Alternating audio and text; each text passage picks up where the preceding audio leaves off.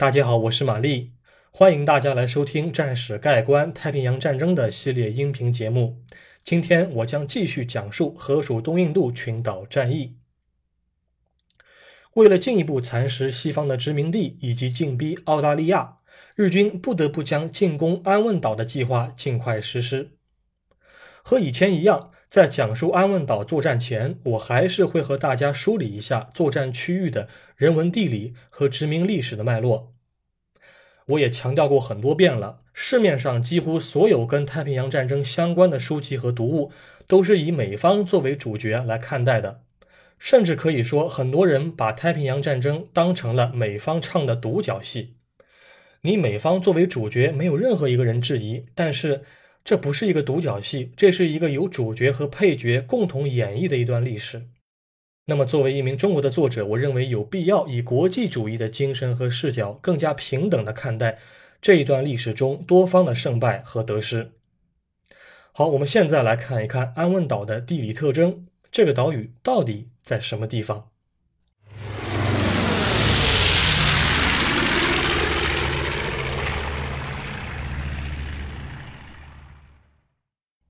香料群岛中的战略要地，与世隔绝的小岛上一直人来人往。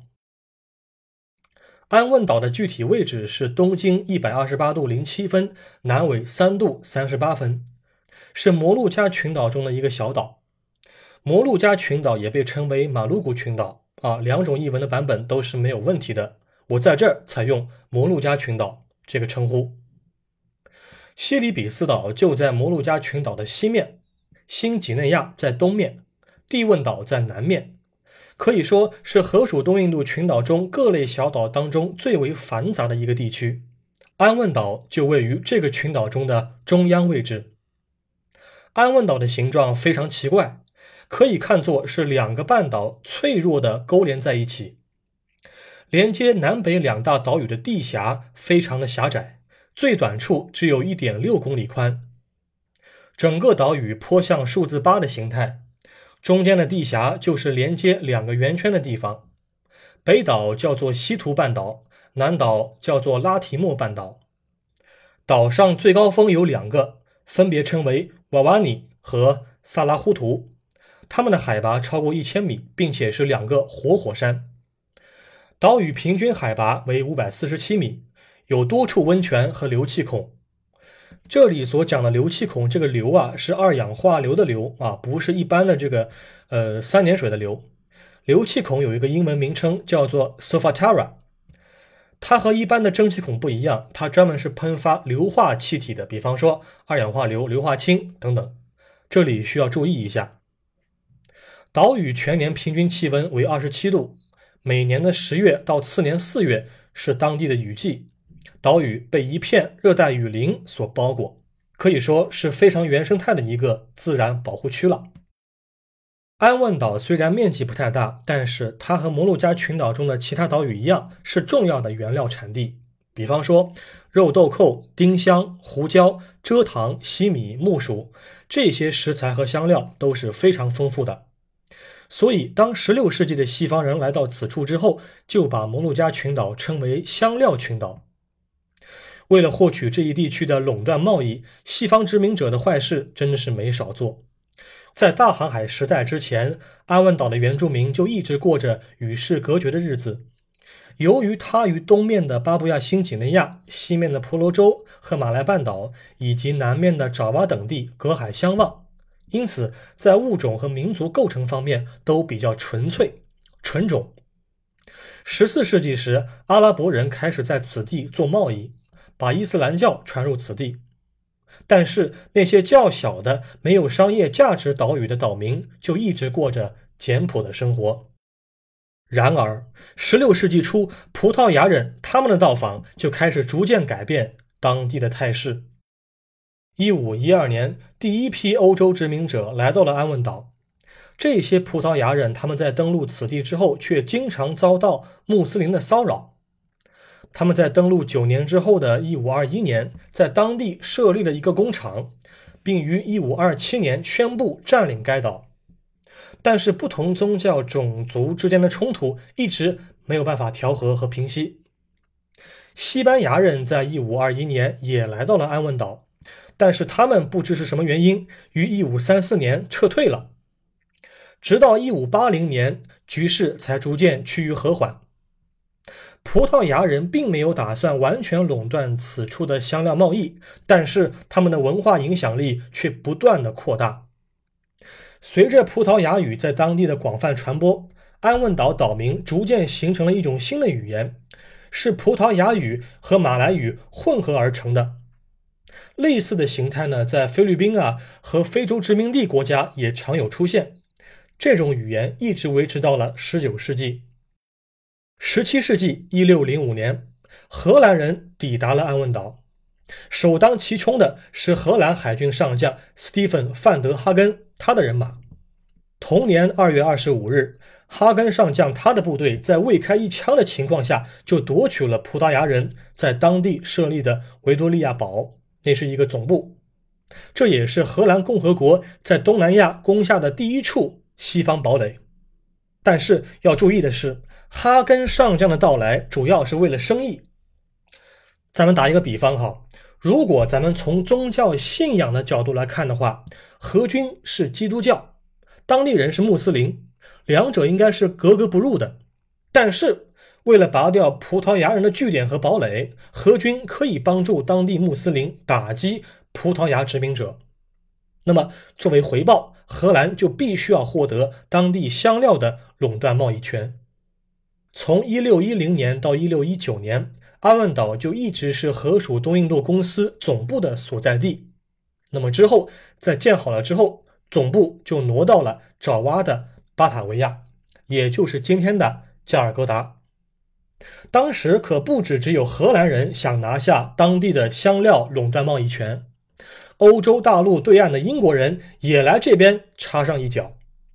一六一五年，英国人开始在安汶岛停留定居，但是在八年之后却遭到了何方的屠杀。请注意，屠杀是打引号的。为什么打引号？请听我说。一六二三年，何军抓获了一名日本的雇佣兵，这名士兵是被派来暗杀何方的总督的，而雇主很有可能是一名英国人。于是，何军就逮捕了几十名嫌疑人，并对他们施以水刑。最后，一共有二十名嫌疑人被何军处决，其中就包括了日本的雇佣兵，还有不列颠东印度公司的雇员。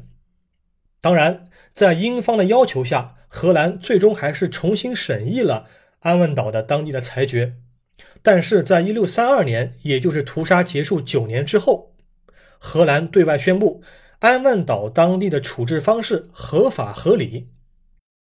你看哈，这场事件它本身是围绕着垄断贸易权进行的恶性竞争，是两个殖民者、两个帝国主义国家啊，我们认为的是帝国主义国家在东南亚某个地区的一个商业竞争，却被英国人后来美化成了安汶岛屠杀，变成了一方黑一方白，认为自己被处决的国人无辜。冤枉！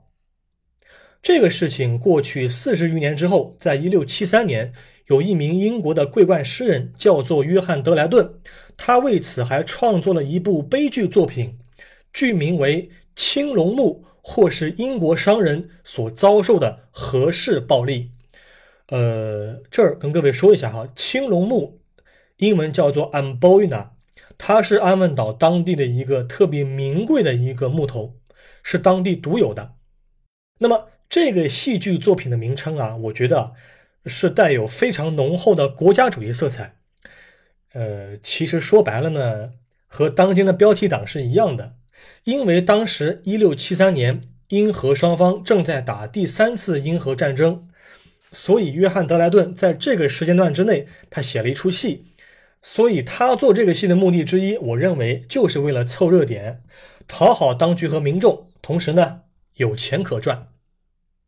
好，我们现在重新转回到殖民历史的讲述。事情到了十八世纪，开始有了一些转变。英国人开始从一个受害者形象，他的牢笼当中逐渐挣脱出来。一七九六年，英军占领了安汶岛。六年之后，一八零二年，在流亡英国的奥兰治亲王威廉五世的努力下，荷兰要回了英方占领的部分土地，其中就有安汶岛。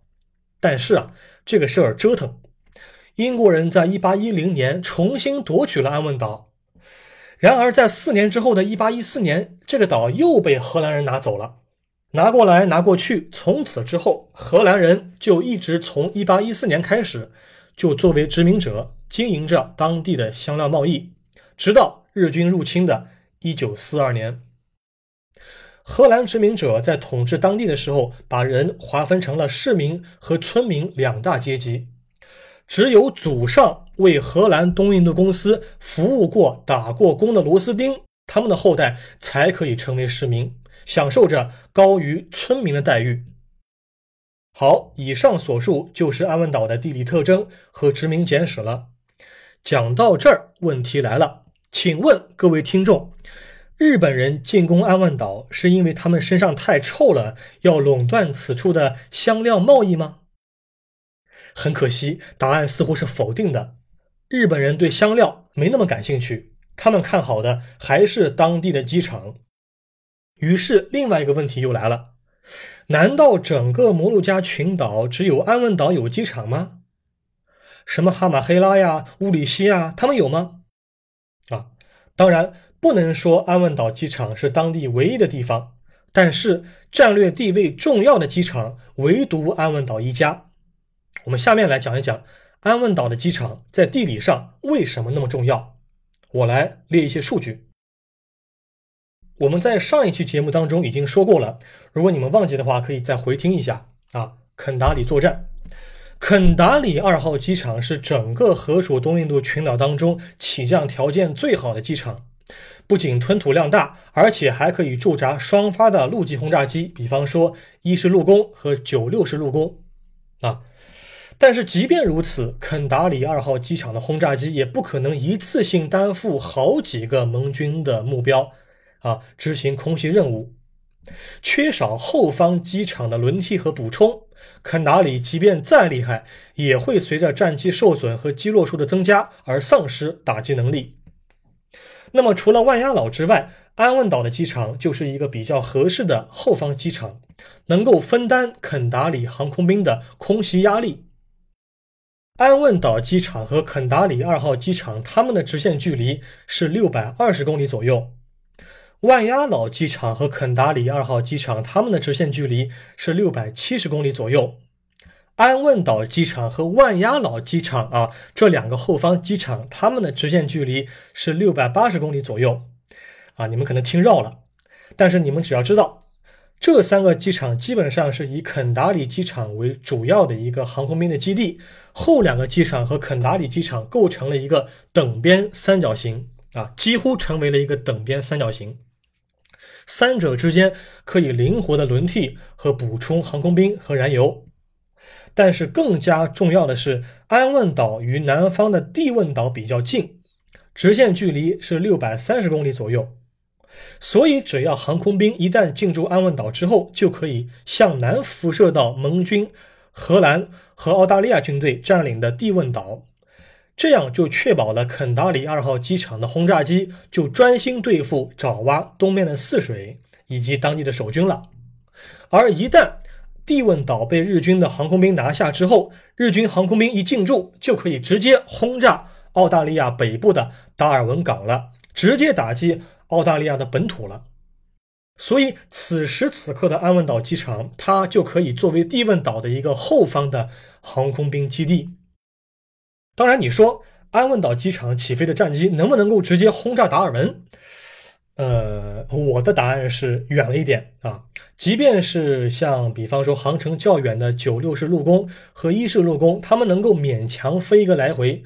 但是日本的南进部队没有一个型号的战斗机能够为轰炸机护航的啊，所以说安汶岛机场啊，它的功能呢也没有那么大，它还是作为一个当地的重要的后备机场来用。可是啊，看到安汶岛战略价值的远不止日军，荷兰和澳方也非常重视安汶岛的防御部署。比方说，一九四零年。当德意志第三帝国的铁蹄开始践踏荷兰的时候，澳大利亚就密切的与荷兰流亡政府磋商，希望派遣部队增援安汶岛和帝汶岛，以加强当地的守备力量。当时间到了一九四一年之后，荷军也开始从爪哇岛调遣人马，增强安汶岛的军力。早在两年之前的一九三九年，荷方就已经在此处修建机场了，当时取名为拉哈机场。距离主城区三十八公里远，位于北部的西图半岛。而另外有一个机场在西图半岛的东北海岸，当地一共有两大机场。当地时间一九四一年十二月八日，日军偷袭珍珠港，入侵马来亚。此时此刻，安汶岛上的何方守军人数就已经达到了两千六百人。我也不知道怎么想的，这么一个小岛，它的人数就已经超过了肯达里。巴里巴板、沙马林达、班加马星这四大地点守军的总和，部队中还包含了本土的殖民地部队，当然战力肯定是要差一点的。但不论是正规军还是欧洲军官带领下的本土民兵，他们的装备和训练水准其实都拿不上台面。河属东印度皇家陆军部队在岛上竟然没有无线电台。只能依靠有线电报和电话线建立战场通信。你这一打起仗来，部队都不敢散开了，对吧？守军部队当时取名为摩鹿加旅，何方总指挥为约瑟夫·卡皮茨中校，指挥部设在主城区东北面的哈隆地区。他说是一个旅，其实只是下辖了一个步兵营，营包含五个步兵连、一个机枪连和一个支队。五个步兵连中，一连是短期服役部队，叫做 KV Court Verband，它的性质是雇佣兵啊，就是短期的，两到三年的签合同的这种性质。二连和四连是荷兰人与当地人混编而成的，三连是安汶岛原住民，五连是欧洲民兵。可以说，当地何方守军当中的唯一一个步兵旅的唯一一个步兵营的唯一一个步兵连，没有一个连是纯种的荷兰军队组成的啊！你可见他的战力有多弱。虽然说战力比较弱，但是武器装备可以说和其他地区比起来的话，安汶岛的装备还是可以的啊！机枪连包含十挺维克尔斯轻机枪，整个步兵营还包含十二门八十毫米迫击炮。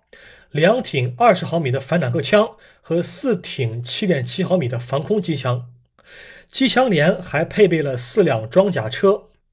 呃，这个装甲车它的名称叫做 Overval Wagon，它是什么呢？它是装有装甲面板的普通车辆。它和那个一般意义上一体化的铆合结构的装甲车还不一样，整体的防护能力还要弱。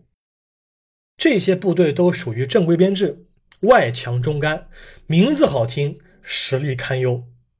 不过这还算是好事了。还有一些部队是名字也不行，实力更不行。除了退役老兵组成的两个步兵连，他们还有一些战力之外，剩余的城防部队和看守库房的民兵就只有挨打的份儿了。其实真正值得何军欣慰的是他们的炮兵。守军中包含多达四百五十人的炮兵部队，其中有四门幺五零口径的 L 四零暗防炮，七十五毫米口径的火炮有六门，七十毫米口径和三十七毫米口径的火炮各四门，四十毫米口径的防空炮有两门，十二点七毫米口径的防空机枪有三挺。除了炮兵之外，守军还下辖一个工兵排。就在太平洋战争爆发一周之后，好消息接踵而至。我们在本期节目当中只说一则好消息，什么呢？一九四一年十二月十四日，澳大利亚北部的达尔文港送走了一批军人，他们就是荷军的救兵，澳方称他们为海鸥部队。海鸥部队，它的人数大概在一千一百人左右。其步兵主力是澳军第八师第二十一步兵营。此外，海鸥部队还囊括了相当数量的反坦克部队、工兵、医疗兵以及其他后勤兵种。时任部队总指挥为陆军中校伦纳德·罗奇。第一批部队搭乘着何方的三艘运输舰，在两艘澳大利亚皇家海军舰艇的护航下，于十二月十七日抵达了安汶岛。这两艘澳军舰艇分别是轻巡洋舰阿德莱德号和轻护卫舰巴拉瑞特号。这段时间，他们一直在新几内亚、蒂汶岛和达尔文港之间巡逻和护航。